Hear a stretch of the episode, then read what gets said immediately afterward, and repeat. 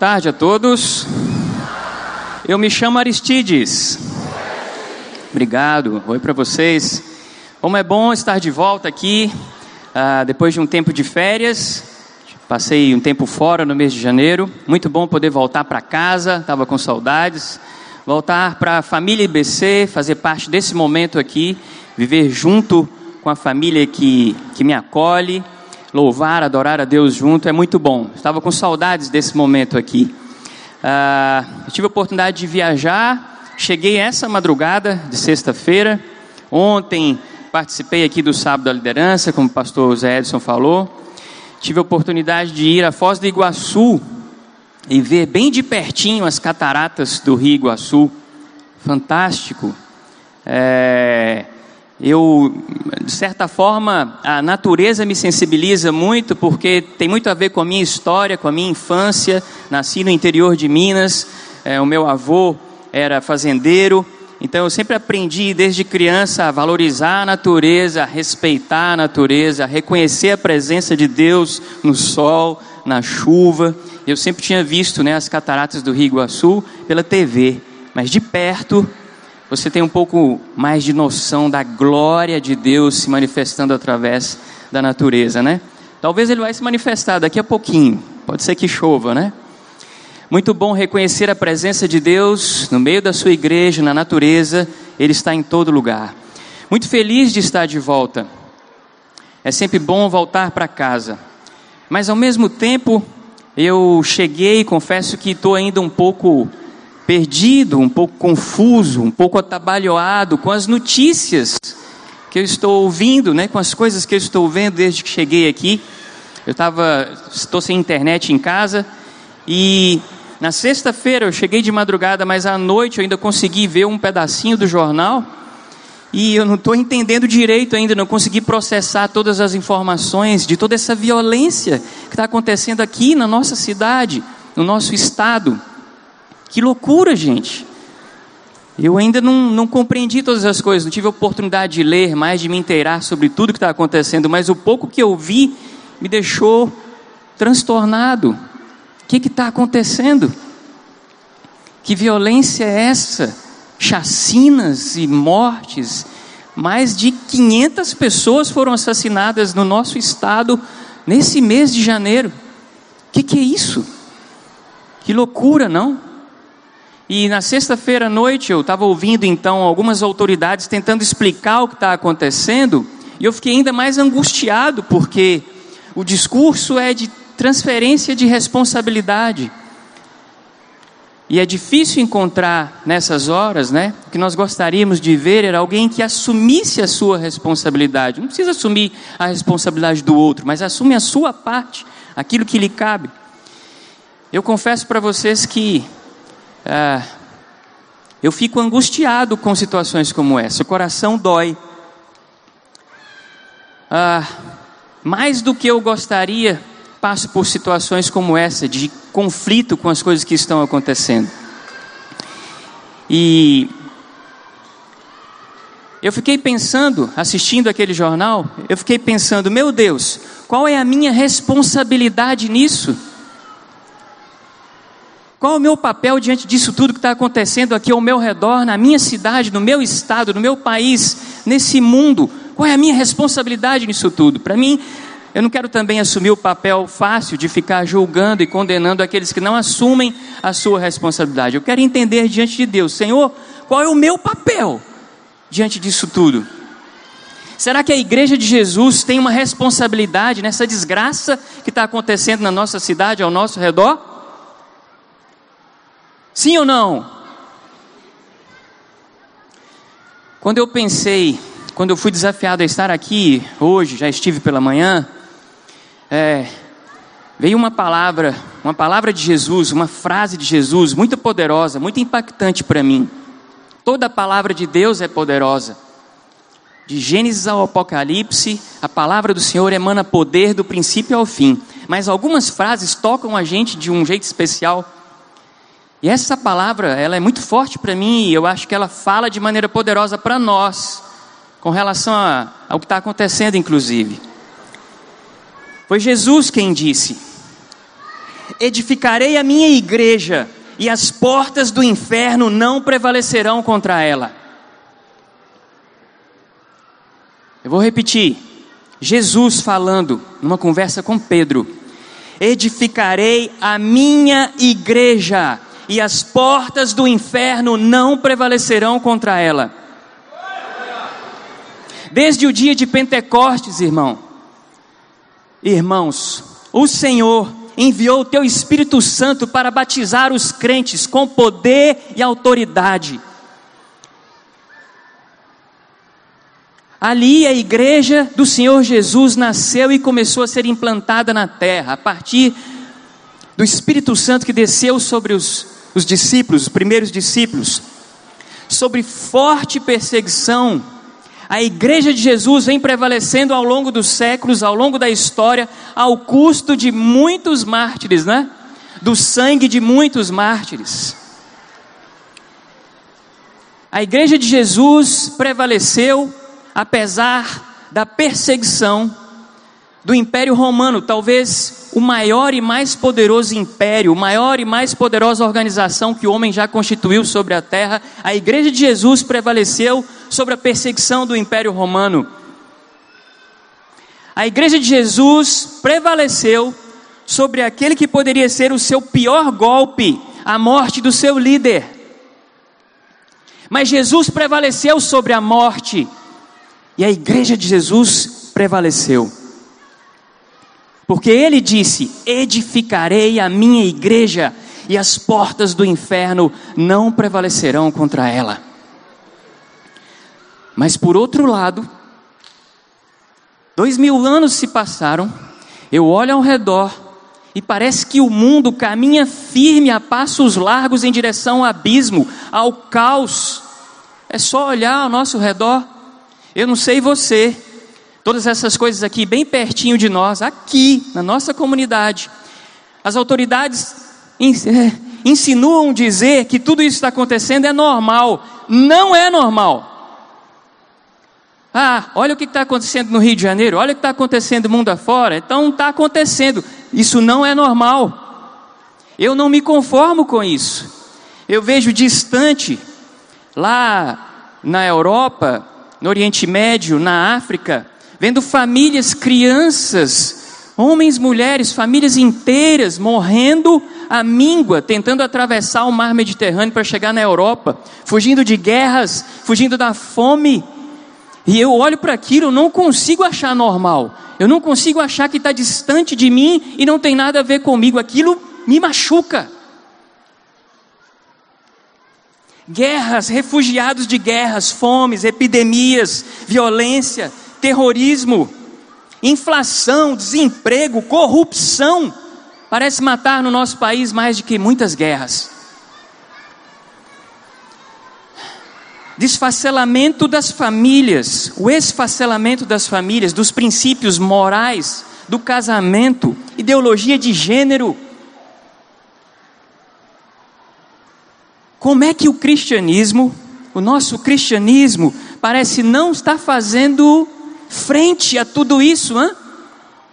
Onde estão os 40 milhões de evangélicos dessa nação? Onde está a avassaladora maioria de cristãos católicos dessa nação? Onde está a igreja da qual Jesus se referiu contra a qual as portas do inferno não prevalecerão. De que igreja Jesus está falando? Sabe o que serve de alento para mim? É, eu fico angustiado com essas coisas com uma frequência maior do que eu gostaria. Talvez porque nós de fato estamos rodeados de tanta desgraça, tanta desordem, tanta injustiça, tanta corrupção, Todas as vezes que eu fico angustiado, desiludido, desesperançoso, ah, o Senhor sopra. Eu quase consigo ouvir Ele falando comigo. Aristides, olha para trás. Como é, Senhor? Olha para trás. Você lembra quem você era antes de me conhecer? Sim, Senhor, eu me lembro. Você lembra quem você é hoje? Eu sei, Senhor, quem eu sou antes e depois de te conhecer. Pois na sua vida as portas do inferno não prevalecerão. Você pode dizer isso, irmão? Na minha vida, na sua vida e de todos aqueles que creem em Cristo Jesus como seu Senhor e Salvador, é fato e verdade. As portas do inferno não prevalecerão.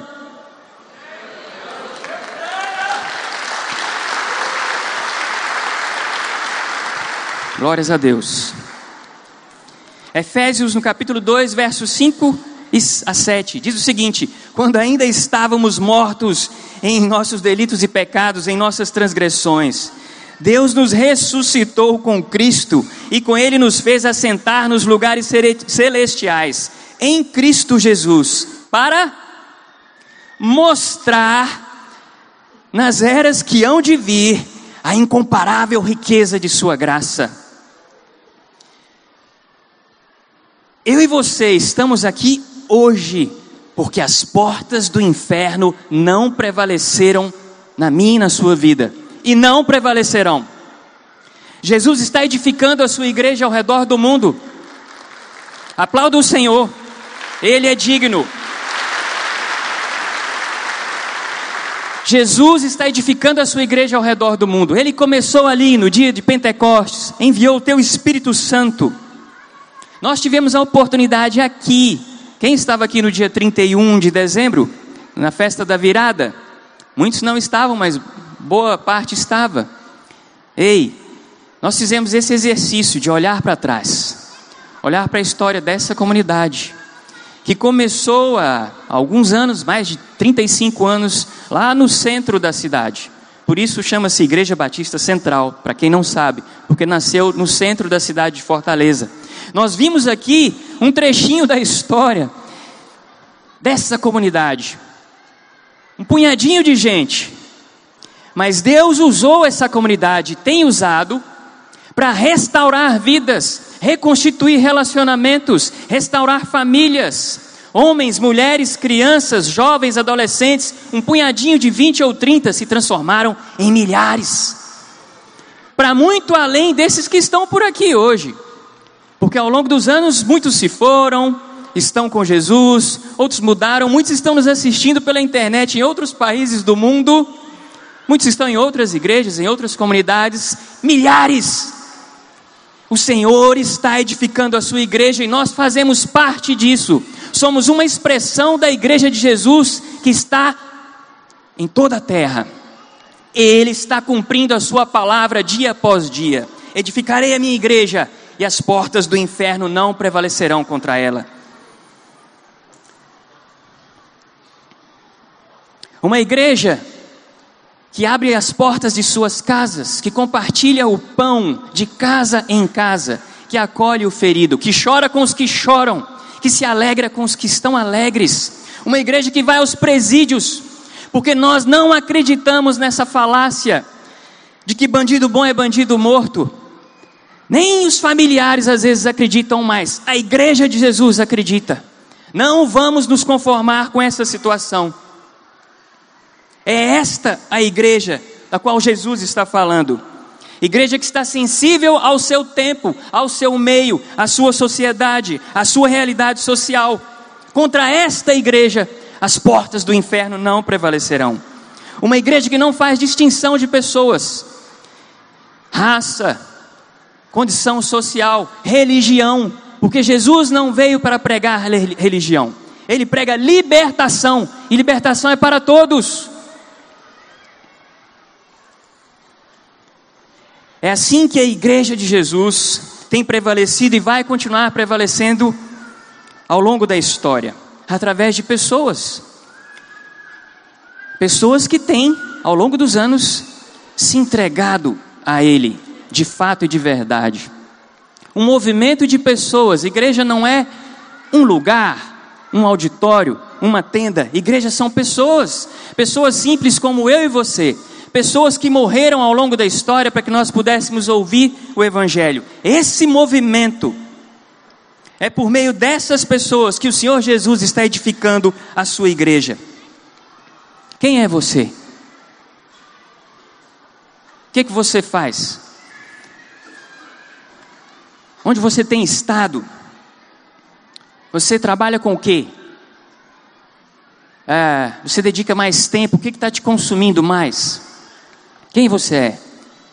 Você é pedreiro? Você é servente de pedreiro? Você é engenheiro? Você é médico? Você é cozinheira? Dona de casa? Você é arquiteto? Você é um profissional autônomo? Você é padeiro? Você é vendedor? Comerciário? Comerciante? O que, que você faz? Você é professor, atleta, artista, músico, dançarino? Você é designer? Você é faxineiro? Você é catador de material reciclável? Quem você é? Você é babá? Você é um auxiliar? Você é um policial? Um soldado? Um agente penitenciário? Você é um agricultor? Um empresário? Você é um motorista? É um funcionário público? Quem é você? Por onde você tem andado?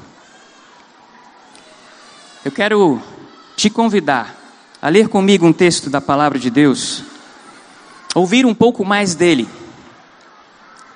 Uh, está no livro, na carta aos Efésios, no capítulo 4. Se você quiser ficar de pé, fique à vontade, se quiser e se puder.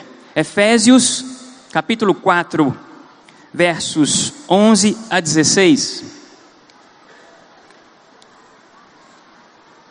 Diz assim: E ele designou alguns para apóstolos, outros para profetas, outros para evangelistas e outros para pastores e mestres, com o fim de preparar os santos para a obra do ministério, para que o corpo de Cristo seja edificado.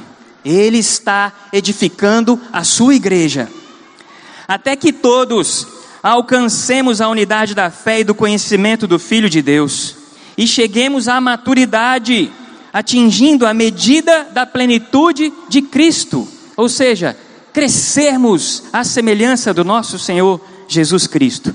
Qual é o propósito disso? No verso 14, o propósito é que não sejamos mais como crianças, levados de um lado para outro pelas ondas, nem jogados para cá e para lá por todo vento de doutrina e pela astúcia e esperteza de homens que nos induzem ao erro. Não acreditem em tudo que lhe falam. Antes, verso 15: seguindo a verdade em amor, cresçamos em tudo naquele que é a cabeça do corpo, Cristo. Dele, todo o corpo, ajustado e unido pelo auxílio de todas as juntas, cresce e edifica-se a, a si mesmo em amor, na medida em que cada parte realiza a sua função. Santo Deus, em teu nome, Jesus, que estamos aqui reunidos hoje, e a minha oração é que o teu espírito prevaleça nesse lugar, no nosso coração, e fale de maneira pessoal a cada um de nós para que possamos sair daqui hoje com uma compreensão maior e um engajamento maior naquilo que o Senhor tem para nós. Cada um de nós realizando a função que o Senhor delegou a nós no seu corpo, que é a tua igreja. Amém. Pode sentar.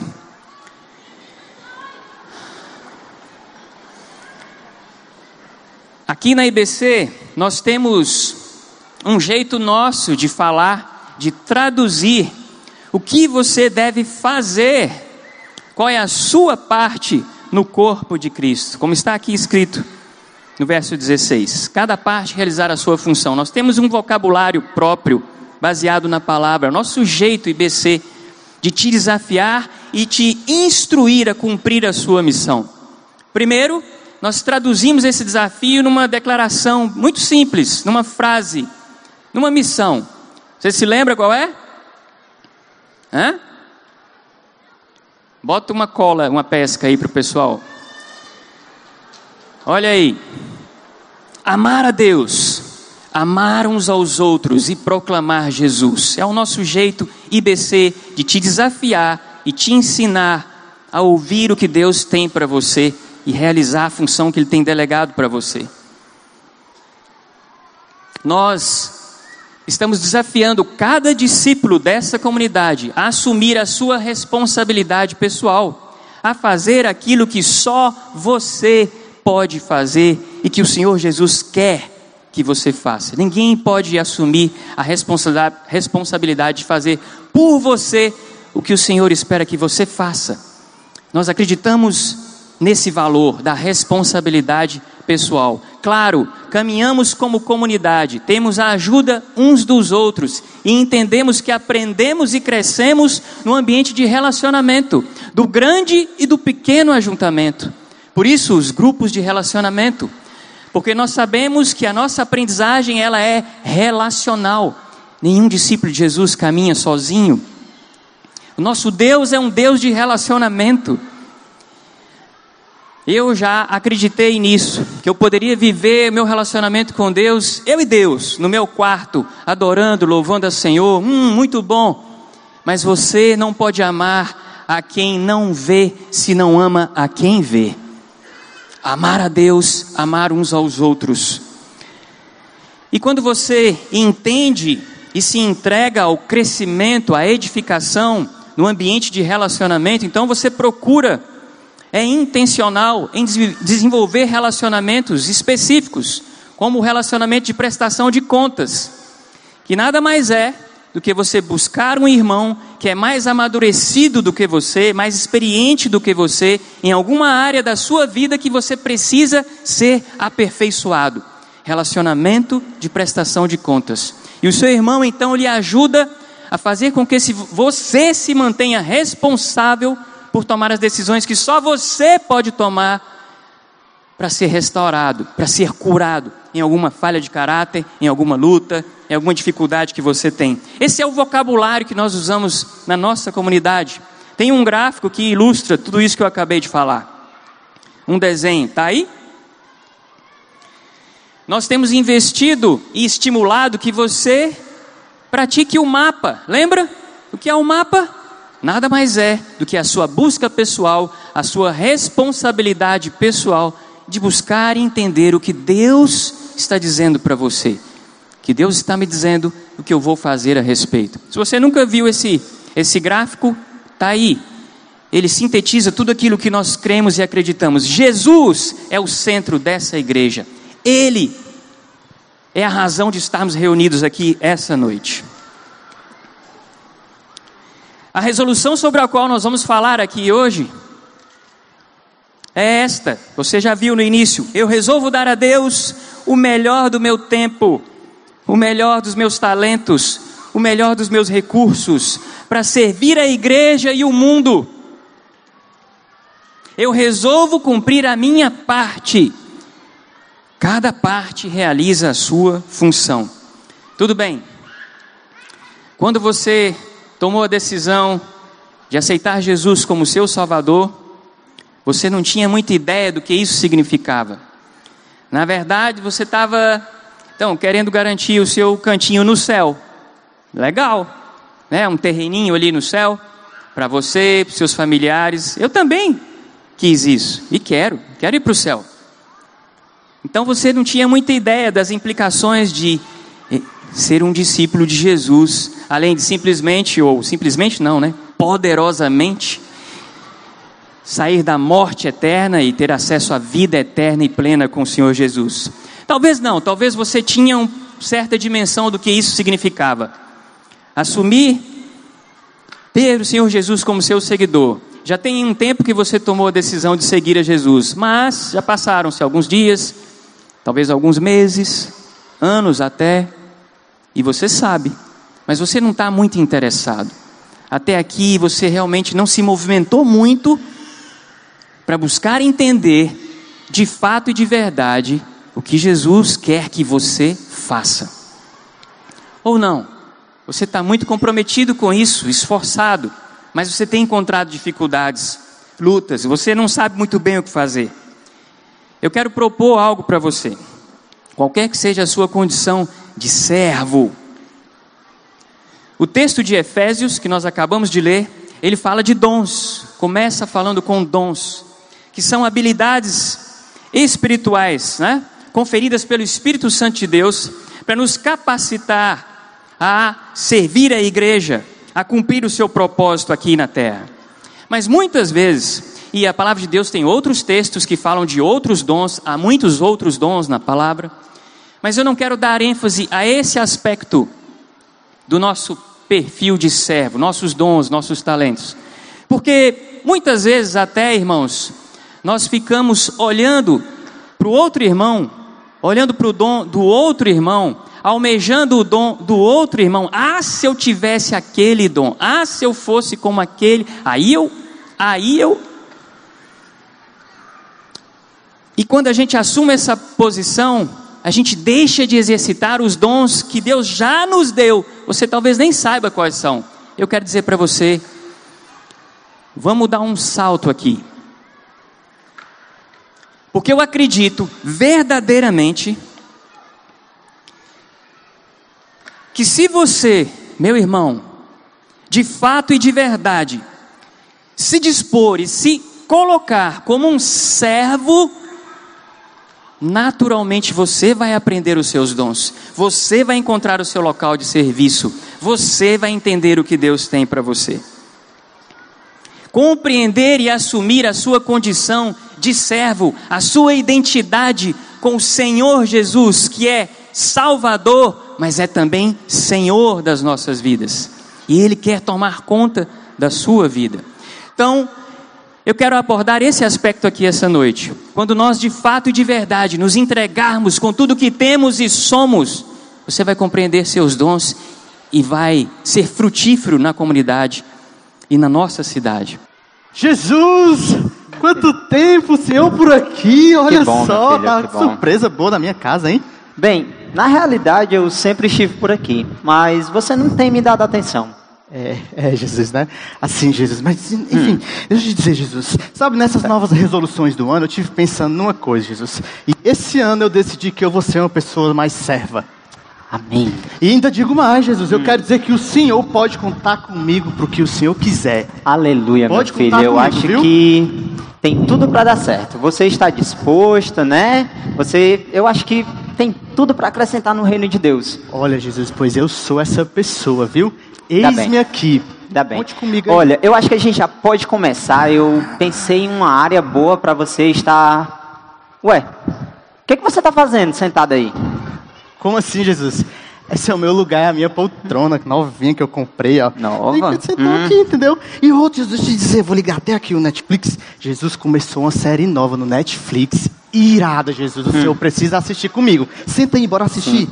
É, meu filho, eu acho que você ainda não entendeu o compromisso de servir comigo. Eu sei que vai exigir um pouco de você, mas eu acho que você vai entender o que eu estou falando, não é? Ah, Jesus. Hum. Você é um cara esperto, Jesus. O senhor fala bem, viu? O senhor está falando entendeu. da contribuição financeira. Vou já aqui entrar no aplicativo do banco aqui e vou pagar aqui, dar um dízimo e oferta, viu, Jesus? Não, não, meu filho, não estou falando apenas da contribuição financeira. Não? O que eu quero de você nesse momento é que você dedique um pouco do seu tempo para falar de mim para aquelas pessoas que ainda não me conhecem. Xiii, Jesus, esse negócio de falar do Senhor não dá certo não, sabe? Hã? Eu não tenho, eu não tenho esse dom do evangelismo, não.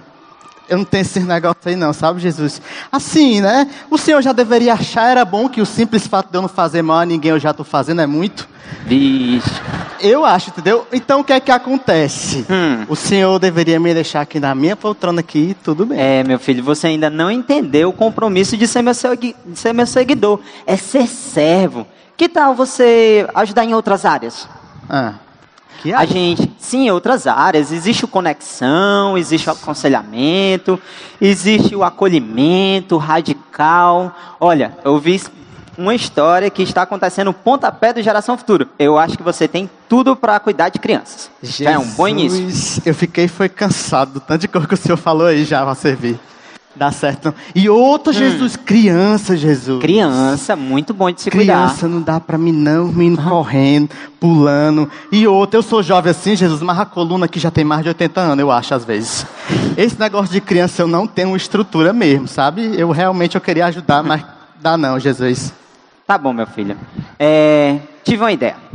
Que tal você ajudar aquele seu amigo do trabalho? Aquele que anda um pouco triste ele precisa da sua ajuda. Jesus, senta aqui. Hum, Aquele rapaz lá que trabalha comigo do meu lado, é? sim, aquele mesmo. Ele precisa de você. Jesus, ele é esquisito demais. Esquisito. É, Jesus, não dá certo não. Teve um dia lá que eu tava lá dele. Te foi medo dele. Não vou falar do seu pra ele, não. Ah, tá bom. Tive uma ideia melhor. Isso eu sei que você faz. Você tem ido ao GR, não é? Isso eu sei que você tem Vou feito. Eu quero que você ligue para o seu líder agora e diga para ele que você está à disponibilidade dele. Você vai ajudar na condução do GR e acolher os novos convidados. Tá repreendido em nome de Jesus. Oh, desculpa, Jesus. Hum. Mas não dá certo não, Jesus. Mas GR é trabalho demais, Jesus. Eu não sei como é que meu líder. É problema de marro, o bichinho, não sei como é que ele Problemas? aguenta. É, Jesus. Hum. Ah, Jesus. Oh, o que, que eu ainda posso fazer assim, Jesus, né? Mas no GR, Jesus, eu, eu sei que não dá pra contar. Não, não dá, entendeu? É muito desconfortável pra mim, Jesus, esse negócio tipo GR, sabe? Meu filho, eu, eu quero que você entenda uma coisa. Eu sei que é difícil cuidar de pessoas, de crianças, e falar até mesmo de mim para pessoas que não me conhecem ainda. Mas eu vou estar com você, eu vou te capacitar, meu filho. Jesus, olha, eu tenho um conselho aqui pro senhor. Um conselho?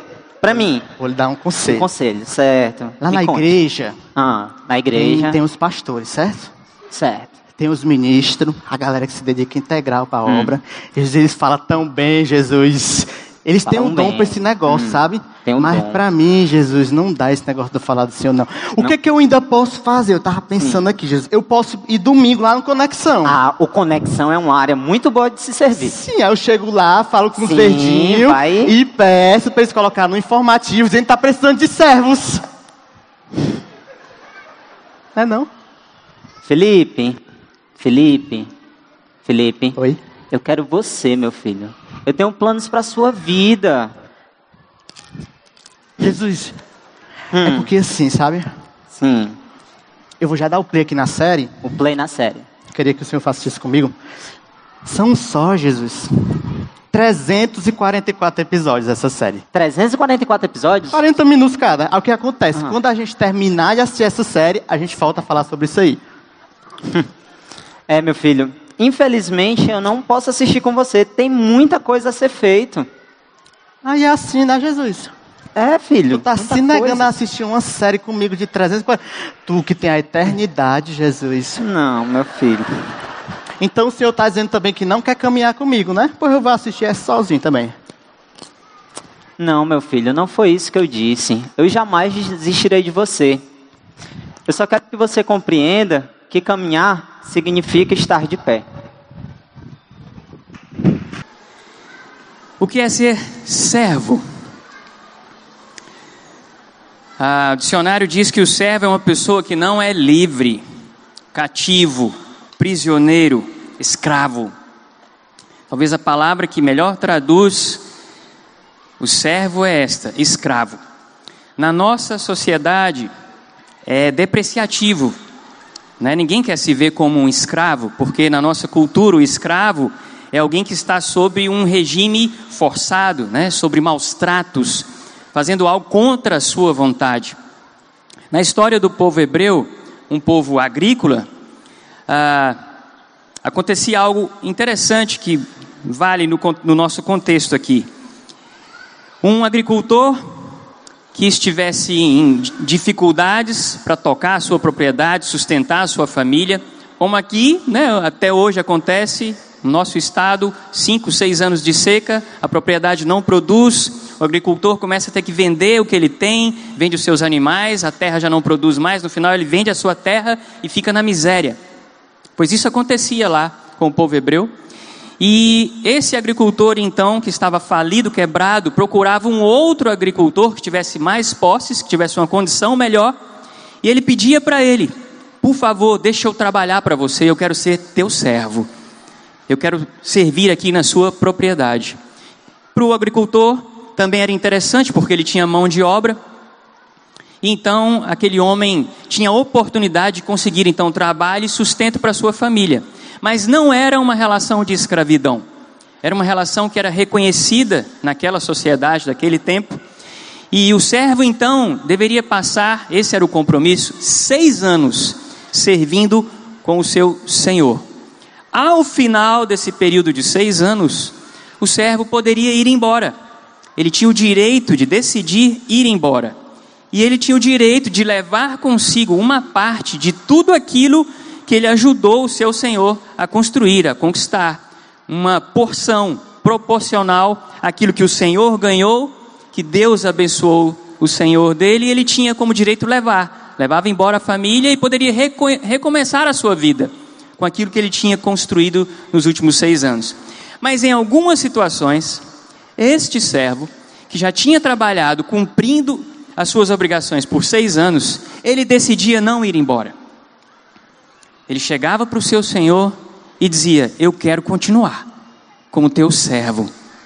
Quando ele tomava essa decisão, isto está em Êxodo, no capítulo 2, melhor, capítulo 21, versos 5 e 6, tem um trechinho dessa história. O que, que acontecia quando o servo tomava essa decisão? Ele tinha que manifestar esse desejo dele publicamente. Êxodo 21, versos 5 e 6 diz assim: ele tinha que declarar de sua própria vontade: Eu amo o meu Senhor, a minha família e os meus filhos, e eu não quero sair livre. Então, o seu Senhor o levaria perante os juízes, as autoridades daquele tempo, e lá ele teria que levá-lo até a, a porta ou lateral da porta e furar a orelha do servo. Era a marca de que aquele servo estava para o resto da vida sob o senhorio daquele senhor.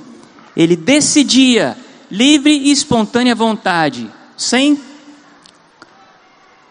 sem força, mas por livre e espontânea vontade, permanecer como servo para o resto da vida. Essa é a nossa condição de servos, meus irmãos.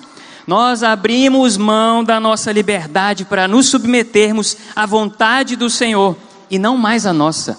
Foi essa decisão que você tomou, que nós tomamos, que eu e você tomamos. O fato é, ninguém pode servir a dois senhores, pois odiará um e amará o outro, ou se dedicará a um e desprezará o outro. Lembra? Mateus 6, 24. Nós não podemos servir a Deus e ao dinheiro. Não podemos servir a Deus e aos prazeres da vida, do mundo. Não podemos servir a Deus e ao mesmo tempo sair na, em busca dos nossos próprios sonhos e realizações pessoais, egoístas. O que, que você quer? Você quer o que? Uma casa? Um, um carro? Uma casa melhor? Ou um carro mais possante? Você quer o que? Um marido ou uma esposa? É, um emprego legítimo? Você quer, não, um emprego melhor? Você quer um, um, um emprego público, estabilidade. Você quer sucesso para os seus filhos. Você quer garantir o futuro deles. Você quer. O que, que você quer? Talvez você não queira muita coisa, né? Como a gente viu aqui, você só não quer ser incomodado e viver a sua vida numa boa. Se são, se esses são os teus planos, as tuas vontades que te dominam, a sua vida então não está sobre a vontade do Senhor. Preciso lhe dizer isso. Coisas legítimas, certo? Ora, é legítimo ter uma casa, é legítimo ter um trabalho, um sustento para com, como sustentar a sua família. O fato é que o diabo é astuto para usar essas coisas que são legítimas para minar o nosso coração e nos fazer escravos destas coisas. Somos vasos imperfeitos, é, é verdade. Muitas vezes relutamos em ceder, não queremos, mas temos dificuldades. Relutamos em ceder à soberana vontade do Senhor em algumas áreas das nossas vidas. Eu quero servir ao meu Senhor, mas tem determinadas áreas da minha vida que, peraí, ainda não. O livro ah, O Retorno do Filho Pródigo tem uma proposta que fala sobre isso. Quero compartilhar aqui com vocês. Todo mundo conhece a história do filho pródigo. Né? O filho mais novo, o que, que ele faz? Ele chega para o pai, diz: Pai, me dá tudo que eu tenho direito. Eu vou sair para o mundo, curtir a vida, Eu não quero mais estar sob a sua autoridade. Eu quero viver conforme a minha vontade. Eu quero gastar a minha herança, o que eu tenho direito. Eu quero fazer o que eu tenho vontade de fazer, viver a minha vida. Todas as vezes que eu ouvia essa história, que eu lia né, a respeito, muitas vezes eu ficava impressionado, dizer, puxa vida, que cara ingrato, não? Nossa, como é que pode? Mas depois eu fui compreender, meus irmãos, que todas as vezes que eu saio em busca, que eu me distancio do Pai para sair na, em busca de forma egoísta da minha realização pessoal, eu estou sendo um filho pródigo. Será que existe um filho pródigo dentro de você ainda? Hã? Será que você se sente tentado, mesmo sendo um crente em Cristo Jesus, a se distanciar do Pai em busca de autorrealização, buscando realização onde você não vai encontrar, porque realização, vida plena, vida verdadeira, vida abundante, só em Cristo Jesus. Nós sabemos disso. Mas em alguns momentos a gente se deixa levar, não é? Porque há muita pressão para conquistarmos, para termos, para ganharmos. Nós buscamos satisfação em coisas, lugares e pessoas, e a gente sabe qual é o final da história. É? O filho mais novo chegou a um determinado momento que não conseguiu preencher o seu vazio com tudo que ele fez e gastou, e ele desejou comer a comida dos porcos. A gente sabe onde vai dar essa história. Buscar satisfação onde não pode ser encontrada. Já o filho mais velho, não. Filho mais velho, ele fez tudo direitinho, né? Ele cumpriu as regras, ele não abandonou o pai, ele ficou em casa, ele foi obediente. Hã? Ele trabalhou duro, ele não saiu da linha, ele frequentava os cultos da igreja, ele fazia parte de um grupo de relacionamento, ele até servia no ministério. Tão insatisfeito quanto o filho mais novo. Insatisfeito, porque ele fazia o que fazia, esperando receber em troca, ele queria reconhecimento, ele não se satisfez com aquilo que o pai tinha reservado para ele, ele queria mais, ele ficou indignado por não ter sido reconhecido, não ter sido valorizado na medida que ele queria e esperava. Um religioso cumpria as regras, tão longe quanto o filho que saiu de casa e abandonou o pai. Lembram da, da pregação do pastor Armando? Tão longe e tão perto, ou tão perto, mas tão longe, obedecia às regras, mas um coração doente, ressentido. Será que há um filho mais velho dentro de nós? Esse filho, ele não pode ser contrariado, entende? Então, se se tiver fila no geração futuro, você tem que esperar na fila. Se o pregador não é tão eloquente, não é muito experiente, se hum, esse trânsito na saída da igreja, puxa, e bom, esqueci a fila ali na cantina, o que mais você tem encontrado de problemas? O que mais te incomoda? O que mais está errado? O filho mais velho, que estava ali com o pai, ele não conseguia perceber na lista das exigências que ele fazia para o pai a sua condição. Ele não conseguia enxergar tudo que estava ao seu redor. Ele não conseguia perceber as provisões diárias que o pai generosamente dispunha para ele. A gente às vezes perde a noção de muitas coisas e foca naquilo que a gente não tem, não é? Coisas simples do dia a dia. Um armário com roupa, água na torneira. A gente já não reconhece isso mais como sendo dádiva de Deus, como sendo graça de Deus. Então a gente aponta para aquilo que a gente não tem. Foi isso que o filho mais velho fez.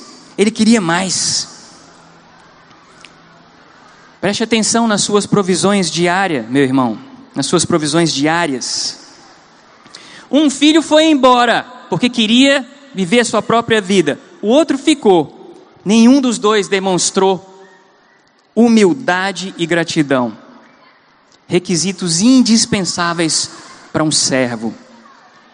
Na parábola, o pai disse assim para o filho: Meu filho, tudo que eu tenho é teu. Você não está entendendo? Por que, que você está correndo o mundo afora atrás de todas essas coisas, se tudo que eu tenho já é seu? Percebe? Quando as nossas mãos estiverem cheias, meus irmãos, fartas daquilo que o Senhor já nos deu, aí o nosso coração se enche de gratidão. Aí nós conseguimos assumir a nossa condição de servos. Mas aqueles dois filhos, eles não conseguiam enxergar a provisão do Pai. Eles não conseguiam abrir mão da própria vontade, queriam viver seus sonhos, seus planos de acordo com a sua vontade. Mas quando estivermos fartos verdadeiramente no Senhor, não em pessoas, não em coisas, não em status, não em sucesso, verdadeiramente no Senhor, ah, vamos desfrutar da gratidão, vamos experimentar da graça do Pai. Vejam o que disse o maior de todos os servos: Pai, se queres, afasta de mim este cálice. Contudo, não seja feita a minha vontade, mas a tua.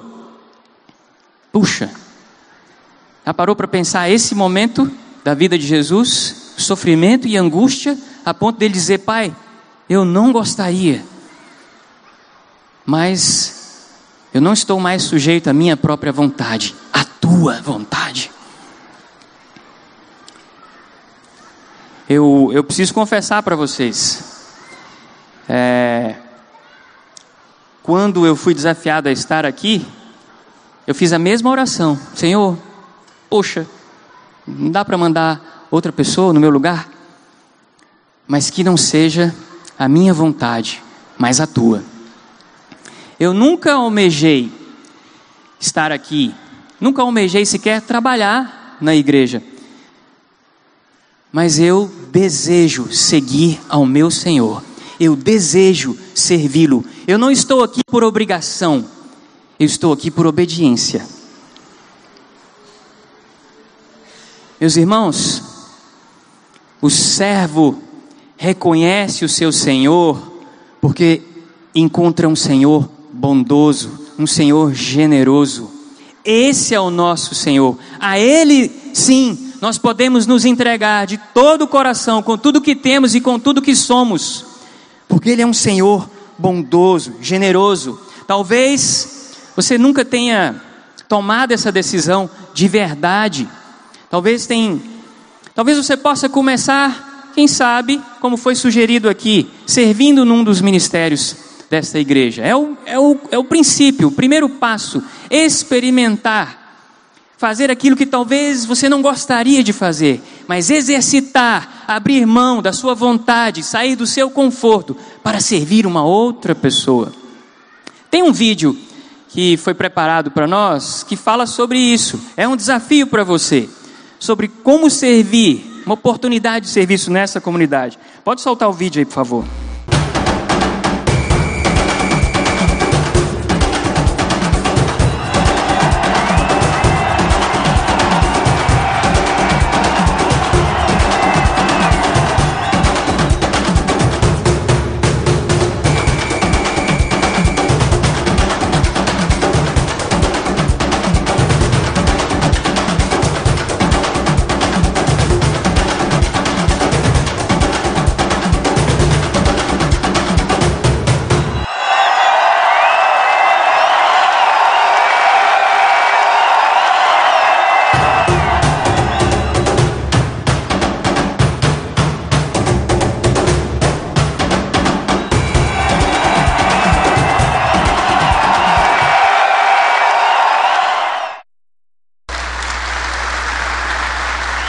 Time de servos, hein? Hoje, agora, está acontecendo o pontapé inicial do Geração Futuro. Quem sabe? Esse é o local onde o Senhor quer que você contribua, faça a sua parte. Várias outras iniciativas nos Centuriões, meu time está lá, agora à noite. Vários ministérios para você aprender, exercitar, se doar. Ah, primeira vez que eu, que eu tive essa experiência de servir né, no ministério na igreja, recém-chegado nessa comunidade há 17 anos, novo convertido, eu vim, eu vi um desafio como esse, chamando pessoas lá para a comunidade do DND, ali atrás da Unifor, no, no bairro Edson Queiroz.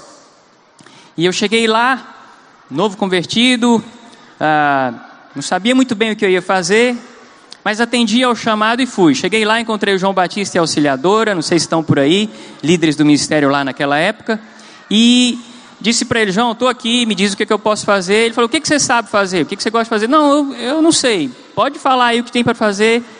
Não sabia muita coisa, né? Pouco tempo de igreja. Aí ele disse, olha, seguinte, próximo sábado, daqui uma semana, vai começar uma escolinha de futebol aqui na comunidade. Já temos um voluntário, um ex-jogador profissional de futebol, ele vai conduzir a oficina. Você então vai ajudá-lo. Você vai divulgar a, a, o treino do futebol aqui na comunidade para a criançada chegar, você vai ser auxiliar do treinador. Arruma aí uma bola, um apito, colete, né? Organiza. Tá bom. Uma semana depois, sábado de manhã, sete horas, tínhamos marcado. 15 para 7 eu já estava lá com a bola, apito, esperando o voluntário chegar. 15 para 7, 10 para 7, 5 para 7, 7 horas, 40 meninos ao meu redor, 7 e 5, 7 e 10, 7 e 15. Eu ligo para o João. João, ele não tinha chegado ainda. João, o que, que eu faço? O voluntário não veio. Ele diz: E Aristides, o que, que nós vamos fazer? Quando ele disse aquilo, eu ouvi o Senhor dizendo: Vai tu. Eu disse: Senhor. Aí eu fiz essa oração aqui: Não, não, não, não, eu não, manda alguém no meu lugar. Né? Livra de mim isso. Eu nunca tinha apitado um jogo de futebol, eu não sabia como conduzir uma, uma oficina de futebol com crianças, eu nem jogo futebol direito. Mas não dava para mandar aquelas 40 crianças embora no primeiro dia. Eu fui, me tremendo todo, gente, com muita insegurança. Mas passou o primeiro dia, eu fiquei aliviado. Puxa, sábado que vem o voluntário virá, né? Que sufoco. Bom, eu fiquei lá quatro anos como professor dessa escolinha de futebol. O voluntário nunca apareceu lá.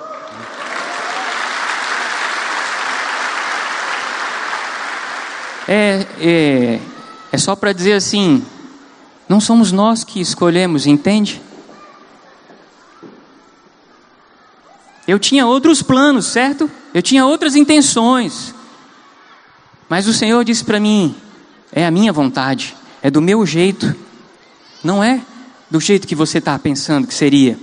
A maioria das vezes, o que nos impede de realizarmos a nossa função no corpo de Cristo é o simples fato de estarmos egoisticamente ocupados demais com as nossas conquistas, nossas realizações pessoais, nossos planos e sem disposição para fazer aquilo que é simples, certo? Talvez você não goste de não tem afinidade com crianças, não é o seu estilo. Eu não estou falando disso, nós não estamos falando de estilo, nós estamos falando de atitude de servo, daquele que não escolhe o que tem que fazer, mas que ouve o chamado do seu Senhor.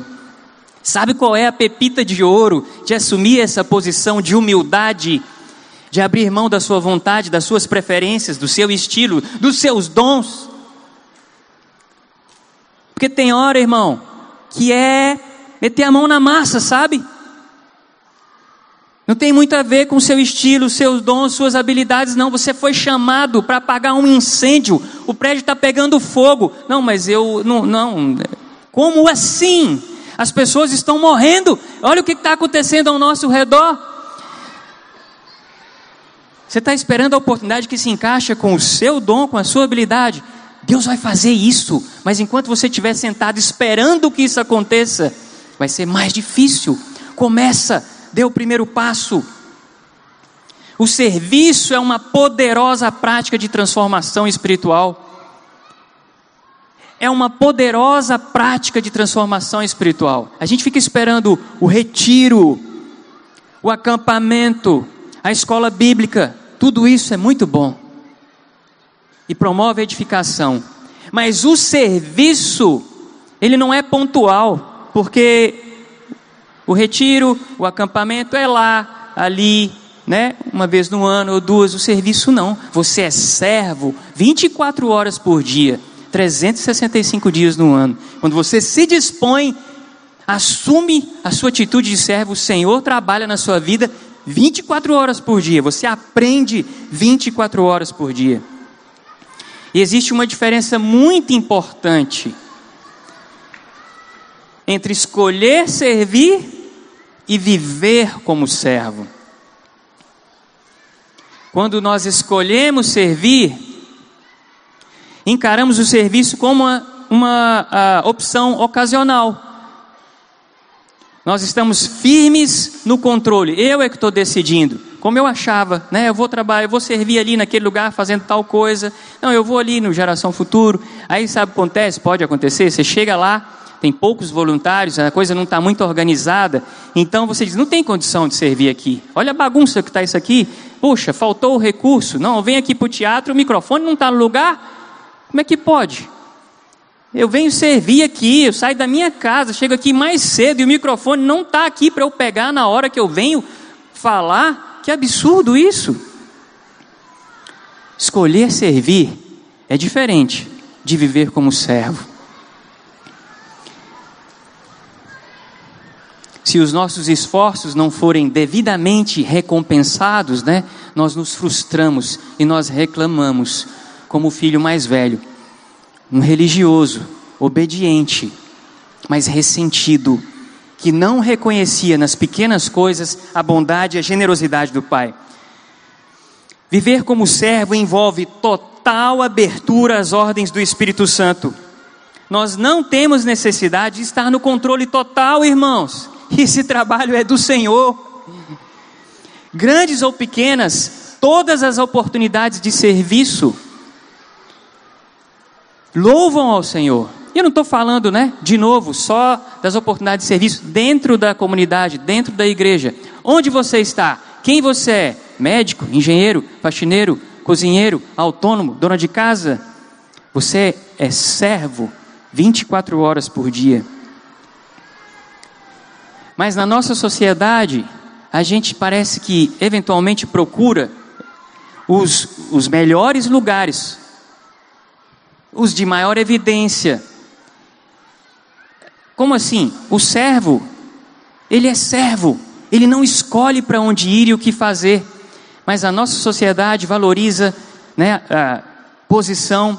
Aconteceu algo engraçado comigo. Eu estava no estacionamento aqui servindo como centurião e eu vi que vinha descendo uma senhora na minha direção, já olhando para mim há um bom tempo. Eu ali com a minha equipe e tal, e aquela senhora continuava vindo da minha direção e olhando para mim fixamente. Eu comecei a achar estranho: o que está acontecendo? Será que tem alguma coisa que eu não estou me dando conta? De repente ela chegou perto de mim, não muito perto, chegou perto, fez assim e disse: Você é irmão do Aristides? Eu digo: Não, sou eu. Ah, mas você não é aquele que de vez em quando faz a oferta, sobe lá? Sim. Aí ela saiu. É porque na nossa cabeça, né, é inconcebível. Esse lugar aqui dá, é, é, na nossa cultura, status, né, é o lugar mais importante, é de quem está com o microfone na mão. E um centurião não, fica no meio da rua. Já teve gente pra, que chegou para mim para dizer, Aristides, cara, eu, eu fui edificado pela sua vida, porque eu vejo você lá em cima, mas eu vejo você aqui. E aqui eu não tenho coragem de vir, não, eu tenho vergonha. E o Senhor falou para mim que eu preciso vir aqui. Louvado seja Deus. Na nossa sociedade, nós somos constrangidos a escolher o lugar que é melhor, mais louvável, que dá mais status. Não, o servo não tem essa opção.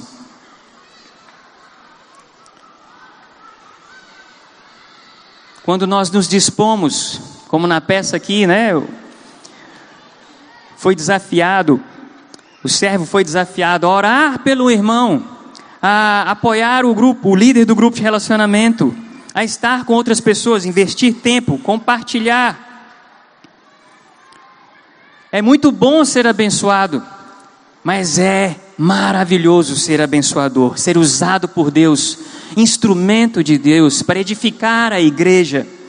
Servir a Deus com o melhor do nosso tempo, talentos, recursos, vai para muito além de uma atividade no ministério da igreja.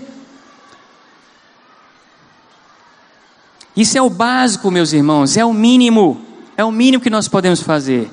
Talvez é onde nós podemos começar, mas é em casa, onde você está, quem você é, qual é a sua profissão, o que, que você faz.